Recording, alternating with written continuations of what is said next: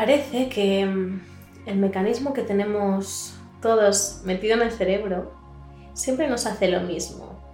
Nos impulsa a desear todo el tiempo algo mejor, como una casa mejor, un coche mejor, un trabajo mejor, mejores amigos, sueldo mejor, un cuerpo mejor, una cara mejor. Siempre queremos mejor.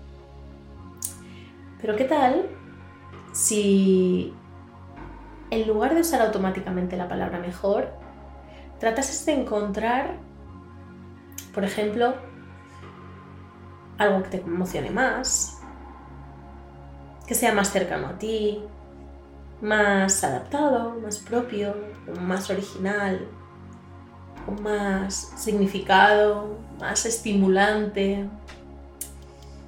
En fin, más lo que tú quieras. Algo que no sea solamente mejor. Porque quedarte con esas palabras, tipo más, mejor, em, es comparativo y en realidad no está diciendo nada. A mí no me explica eh, cuánto dinero quieres realmente, diciendo que quieres más dinero o que quieres un sueldo mejor. Porque tener un euro más es tener más dinero. Tener mil euros más es tener más dinero. Y tener un millón de euros más también es tener más dinero. Así que, ¿qué quieres decir cuando dices más y mejor? O cuando dices que quieres una casa mejor. Ah, no sé, quieres una casa más grande, una casa más pequeña, mejor decorada, en otro sitio, con una piscina, a la que le toque más el sol. ¿Qué quieres cuando quieres una casa mejor? Y sobre todo cuando, cuando me dices que quieres un trabajo mejor o cuando te dices a ti misma que quieres un trabajo mejor, ¿en qué consiste ese mejor para ti? ¿Quieres un trabajo que te permita vivir en otro lugar, que te permita quedarte en tu casa, que no te haga coger el metro cada día, que te permita estar con mejores compañeros, que te caigan mejor en este caso? ¿Cómo serían compañeros que te cayeran mejor? Eh, serían más sociables, serían, harían más bromas, serían más de tu edad, serían, compartirían. ¿Cómo sería mejor en cada caso para ti? Porque pueden ser un montón de cosas, así que um, cuando defines algo como más o como mejor, no te estás planteando realmente cómo lo quieres, estás simplemente deseando con, desde, desde la ambición eh, tener algo diferente, algo, algo que se supone que es mejor. Pero ¿cómo es mejor para ti?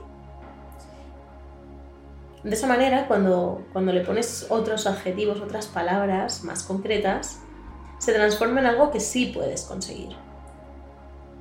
Así que piensa en unos minutos, los que necesites, qué es más y mejor para ti en cada caso, en los casos en los que quieres algo mejor.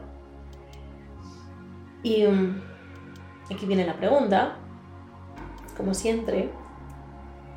¿Cómo crees que sería si dejases de perseguir la idea de tener siempre algo mejor y te atrevieses a pensar que ya tienes lo que necesitas? Y por tanto te atrevieses a celebrar la perfección y la belleza de lo que ya posees, de lo que te rodea en estos momentos.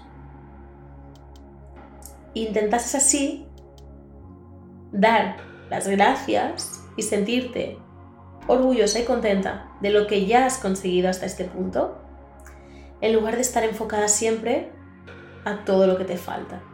Porque evidentemente siempre te va a faltar algo. ¿Cómo sería si pensases que ya tienes lo que necesitas.